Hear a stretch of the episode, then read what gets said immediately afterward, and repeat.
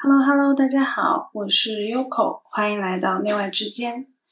今天我们来一聊一聊一部电视剧，是我非常非常想看的一部电视剧，叫做《This Is Us》，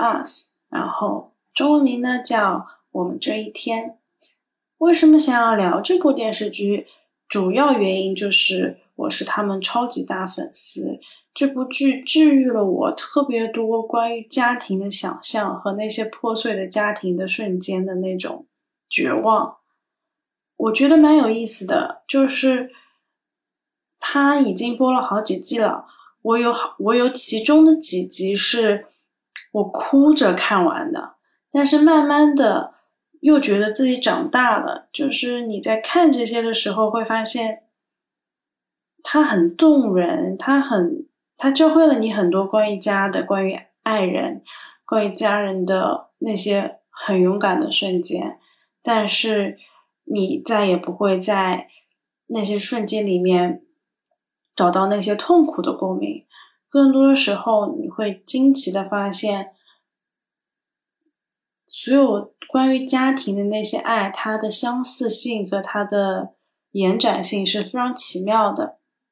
嗯，所以。这部电视剧在一开始的时候，让我慢慢的看到了关于家的暖；中间的时候，让我体会到了关于家和家人之间的绝望和无助。现在，我又想认真的来聊一聊这部电视剧，因为这两天看了他们最新的两集，我感受最深的就是。我慢慢的意识到，原来爸爸妈妈在第一次做爸爸妈妈的时候，那种恐惧、那种无措、焦虑，是如果我们没有做过爸妈的时候，完全无法体会的。就是因为我们完全没有体会过那些初为人父的人母的所有体验，其实，在那一刻。我们和父母的语境是不对等的，这就是构筑了爱在这个家庭里面非常奇妙的流动。你可以说它不对等是在某种意义上不可逆的，但你也可以欣赏一下由父母承接过来的对于子女的所有类型的爱背后到底代表着什么。好啦，如果。这一期的你想听听关于家庭的故事，想听听这部电视剧，或者是想听听，嗯，和父母和解这个话题，那么欢迎你听下去吧。首先，所有没有看过这部电视剧的人，这部电视剧呢，其实一开始是一个特别巧妙的一个设定，它讲的是，呃，一三胞胎。在三十六岁那生日那天发生的事儿，他是这是他的第一题，第一集的第一季，就是 This is us。然后一开始你会觉得是三个不同的人，然后他们度过了他们的三十六岁生日，没有想到到最后 twist，则是原来这三个人是一家人，然后是一个白人的父母 adopt 了。一个黑人的，就是在他生日的那出生的那天，收养了一个黑人的孩子。然后那个白人父母，他以他其实是怀了三胞胎，Jack 就 Jack Pearson family。但是在生产的过程中，最后一个宝宝逝去了嘛，所以现在就变成了一个两个双胞胎，呃，姐呃兄妹和一个黑人小朋友组成了一个新的。三胞胎的形式。那么，在漫长的五季当中，我们慢慢的挖掘到了，在这个家族里面，每个人他需要走过的自己的旅程。大哥叫 Kevin，Kevin 是一个特一开始的设定是一个不入流的，嗯，肥皂剧的男星。然后他有药物成瘾、喝酒成瘾的问题，他到三十多岁，他都没有在一段很 healthy 的 relationship 里面，在一个很健康的关系里面。然后，呃，唯一的女生叫 Kate，Kate 是个非常非常胖的女生，然后她有特别好听的歌声，可是她一辈子都和她的肥胖在做斗争。然后他的最小的那个弟弟叫 Randall，是个黑人，他一直是 struggle 在和他生父的连接上，他想找到他的生父，他想知道他为何被。遗弃，就算他的确是在真的 Pearson 家里得到了非常非常多的爱，但是他还是有那种寻根的欲望，寻找那个我是谁的瞬间，我从哪里来。这个剧还有个 twist，就是我们一开始就知道这个父亲 Jack 他过世了，他在呃三胞胎的青春期的某一天过世了，我们很久之后才知道 Jack 是为什么过世的。可是，其实，在这个过程中，我们不断的看到一个家庭里面，他妈妈和孩子用各自不同的方式去疗愈自己，去解决这个突然的 lost。How I deal with the world without my beloved。这个过程里面，每个人的人物在不同的年龄段得到了一个极大的延展性和拓展性。剧里的 Jack 爸爸和 Kate 关系特别好，然后自从其实一开始 Kate 就有一点点胖，可是自从爸爸死了之后，青春期的 Kate 彻底的进入了一个呃，通过吃来和。这样子的绝望和以丧失感相处的过程，所以他愈发的肥胖。但是他在这个过程中又和妈妈树立起了那种敌对的关系，因为妈妈是一个特别特别美丽，和 Kate 一样拥有非常好听歌喉的女生，所以她和她妈妈之间那种又爱又恨的焦灼是特别有意思的。我。看这部剧第一次放声痛哭的瞬间，也是我那一天彻底的去看见自己委屈的瞬间，就自己家里委屈的瞬间是这三个家人，就这这 Kate、Randall 和 Kevin 还有 Rebecca 几个人一起走进了治疗室去诉说。在 Jack 就是他们的爸爸走了之后，他们怎么去处理那段艰难时间的时候，每个人都诉说了自己的痛苦，然后每个人都逼到绝境的时候，那个时候妈妈说：“I'm sorry, I'm sorry, I just couldn't。”就是我那一瞬间突然就发现，哦，原来。妈妈在这个身份上背负的是两重身份，一重是她要处理她的孩子丧失了爸爸，她也要处理她自己丧失了伴侣，她更加要知道如何成为这个家新的 moving on 的动力。那所有的瞬间对于一个年轻的妈妈来说是很多的，她处理不好那些丧失，那些恐惧。我现在想想，我也觉得很少有能完美的处理，所以从那时候起，我就开始意识到一个事儿：是我们没有一个人在会有准备的当爸妈。其实，在没有当爸爸妈妈之前，我们根本不知道这到底会是一种怎么样体验。我们只是不断的去完善，在。做这个的过程中，面对任何东西过来的时候，我们去完善自己去处理这些的能力。可能如果作为孩子去看爸爸妈妈在小时候的时候，会觉得那是一种你不爱我的方式。其实从爸爸妈妈端再往回看，真的就是我也是一个人，我的确也不能处理这些东西。I'm sorry I fucked up this time. I promise that I will do it better next time. 因为当我自己嗯出来生活之后，我越来越能够体谅第一次的手忙脚乱和之后慢慢去把这些事儿处理好的渐变的过程。这是我第一次去很深刻的透过一个电视剧去反思自己的家庭关系，然后在某种程度上原谅了父自己的父母曾经对自己做过的那个时候我认为的伤害。嗯，那么在现在再来看的时候，我又看到了新的视角，就是。我觉得大部分时候，可能我们的爸爸妈妈是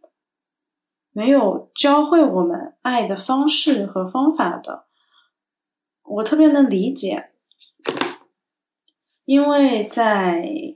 新中国成立之后的每十年，他的生活改变太多了，所以你让上一代的人去体验你的生活方式。去理解你表达爱的能力是很难的，就跟我们也不能去体验到饥荒时代的父母们对于生活的想象和对于爱的想象到底是什么样。但是有且只有爸爸妈妈给了我们在这一辈子，我们来探索爱的可能性。这是非常非常重要的，因为大家其实都在执着于去聊爱的方式方法，却完全没有意识到，我们的爱这个事情本身是基于爸爸妈妈把我们带到了这个世界上。我说这句话的时候，其实有一点想哭，因为我跟我妈打过一次非常。非常沉重，但是又在某些时候特别轻巧的电话。我以前没有记忆，然后后来机缘巧合的情况下，就是拿到了，找回了自己小时候所有的记忆，就是知道了我曾经被遗弃的瞬间的时候，我。也明白了为什么那个时候的我会选择失忆，因为那个时候我有极大极大的怨恨，我觉得我不配来到这个世界上，我不应该来到这个世界上，所以我就选择了失忆。而我当我又回忆起那些的瞬间的时候，我发现其实并不是这个事件本身是我要去面对的，而是我要。去处理那个怨恨的情绪，我要去意识到，它发生了也好，不发生也好，它存在过之后，它也不能磨灭掉。我的确来到了这个世界上，这个最基本的事实。我以前只会看到很很负面的那一面，我今年选择，或者说去年开始。我开始看到了另外一面，就是在那么极端的恨背后，是对于爱最深刻的渴望，是一个生命用尽一切办法来到这个世界上，去体会在这个世界，在这一段生命里面，你能体会到关于生活的所有瞬间。我以前没有意识到。这是我的爸爸妈妈带给我最珍贵的礼物，因为他们带我来这个世界上之后，我才有了这个肉身，去用我来体验和经历我所要经历的所有爱恨情仇，这些洗刷过我身体里遗留下来的感动和。承载了的创伤碎片，都由且仅有我来拥有它们。嗯，这是，其实这是非常非常深刻的祝福。这是一个生命爱的能力的本源。然后我妈就跟我说，我就跟我妈说，我说其实你在生我的时候，你是不是没有做好养我的准备？然后她说，其实是的，是因为那个时候我比较难带，然后他真的手忙脚乱，我外婆又很会带，所以。他就给我外婆带了，然后我也他也不在我身边。我记得全家人都说我小时候必须抱着，我只要不抱着我就会哭。然后他就跟我说，的确是在那个时候没有那么有那种要做妈妈的准备。我现在去聊这些的时候，我有个特别特别强的。感受就是，我能体验到她作为女人的苦了。我现在真的开始意识到，嗯，爸爸妈妈他们在经历他们的人生和我们的人生，它是有交集的，但它并不是全部。而爸爸妈妈在他们的命运之轮里面经历的所有东西。它可能成为我们这一辈延续下去的一些东西，但它不应该完全定义了我们。所以我在看这一集，呃，我们这一天的时候，我就特别特别的有感触，特别是我看到。不管你在哪个时代，Kate 引接了新的宝宝，然后 Kevin 终于有了自己的孩子，就他们每一个新的家庭，在宝宝离院的那一刻，都会出现各自的烦恼。没有一个人是完美的，就是每个人都是在，我好累啊，我真的太累了。可是。这一个新的家子又出现了，他去需要我去 carry on，在这个过程中，疲倦又充满希望的度过了一天又一天，一天又一天。有些人被迫的去面对了他人生当中最黑暗的角落，Jack 又重新喝回了酒，但有些人选择站起来 move on。Kevin 越来越感受到了自己的脾气，他和 Madison 之间。找到了一些更隽永的、更深刻的关系，组成了一个新的家庭的纽带和绑定。所以，当我们再去看所有的事情的时候，是相相其实是由心造的，然后境由心转，是我们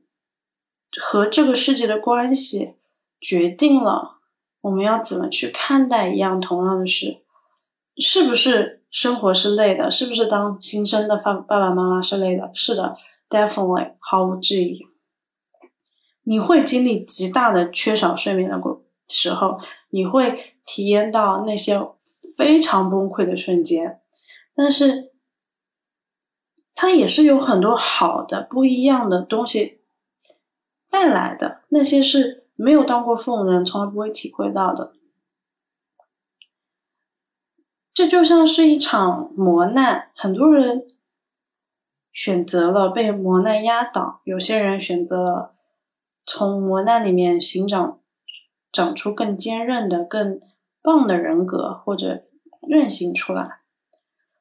我不知道大家现在在人生的哪个阶段，但是我特别在这儿祝福，嗯。在听到这段话的你，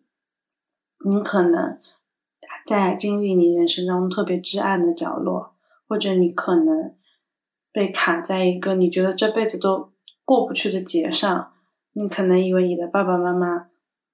无法理解你，你和你爸爸妈妈形成了一个死结，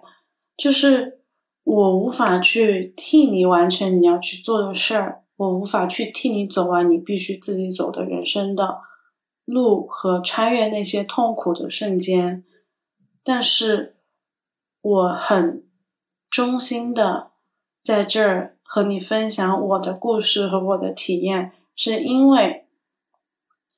我相信你能走出去的，或者是我相信你仅凭你自己就能慢慢的走出你现在生活所带给你的那种停滞感的泥沼，然后去慢慢的真的体验到。只要我们着眼于生活本身，去真诚的打开自己，感受自己，相信自己的时候，会有新的东西、新的不一样的美妙的奇迹，或者更任性的、有生命力的精神气儿出来的。我。不大喜欢去跟人说说你一定要理解父母，或者是你没有体验过父母对你的，呃，你没有当过父母，你就体验不到那些关于父母的爱。因为我自己从来没有当过爸爸妈妈，我现在不管怎么样，我的感受和体验都没有经历过我怀胎十月，或者是我生命中承受了另外一个。生命的那种承接感，所以我到现在都只能用一个女儿和一个女人、一个女性，到最后一个人的体验来说这些话。但是我发现，光是这样子的生命体验，我都能看到在每一个人身上他的局限和他的希望。他也许在过去的那一刻。做了一些错事儿，对的，他也许在此时此刻也仍然在做这些错事儿，但是他他们都不应该来决定你是否要做你人生那些事儿，应该只有且只有你去决定你看待人生的角度，然后真的是祝福大家。被困在这种亲子关系的死局里的大家，嗯，我不知道你未来会跟爸爸妈妈的关系是会更僵还是更和缓。我祝福你找到一个新的视角，去重新的去看待自己和爸爸妈妈的关系。我祝福你从过去脆弱的瞬间里面找到那些。力量的来源，我祝福你在痛苦中重获新生。我祝福你意识到，当你去和你过去的情绪治好说再见，当你彻底的看到那些行为模式背后的模仿和痕迹之后，你停止了坏的传承，你感恩。和感你，你开始学会感恩和感激那些关于精神气儿的一代又一代的世代传承。我相信每一代人对于家的想象和家的给给自己的感觉是不一样的。在我自己经历的这么多不同的文化和地域里面，我感受到了。完全不一样的对家的表达和家的理解。我感受过沉默不语的爱，我感受过一定要说出口的爱，我感受过默默祝福和支持的爱，我也感受过所有节日都会有礼物，会希望你把你好的和不好的都说出来的爱。我感受过苛责的爱，我感受过不断被要求怎么样都不满意的爱。我以前绝望的觉得这些都是爱了，我今天觉得它只是方式和方法。我还没有开始，或者说我自己也在探索爱的方式方法，而。爱的主体有且仅有自己而已。那么，嗯，我不知道我刚刚说的这些是不是 make sense。我是哭了一场，然后哭完之后，我也觉得现在好多了。我能如果你在现在这一刻你觉得很委屈了，或者是跟往事的一些东西涌上头了，那我邀请你就花五分钟大哭，真的哭出来，然后就喝口热水，喝口茶，深呼吸，抱抱自己，然后找一个很舒服的音乐，慢慢睡一觉。你知道为什么吗？因为你哭的时候是对你过去情绪的一次告别。那么每一次这么好的告别之后，会迎来一个更棒、更感动、更有你爱的可能性的明天。所以也祝福你，明天起床的那一刻，迎接更新的自己，然后。也是能看到每一天新的被爱的、新的被这个世界宠爱的那种可能性。谢谢大家啊！今天的老师六分钟，夜晚之间陪你向内看，陪你向前走。谢谢你陪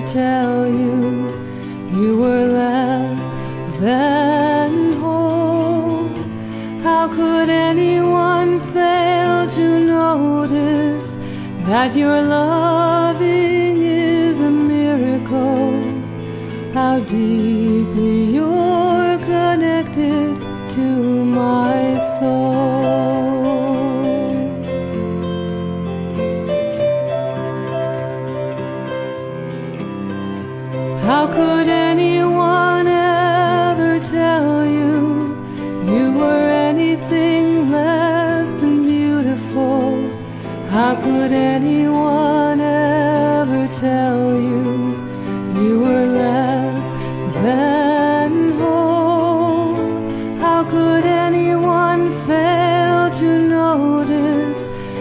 your love.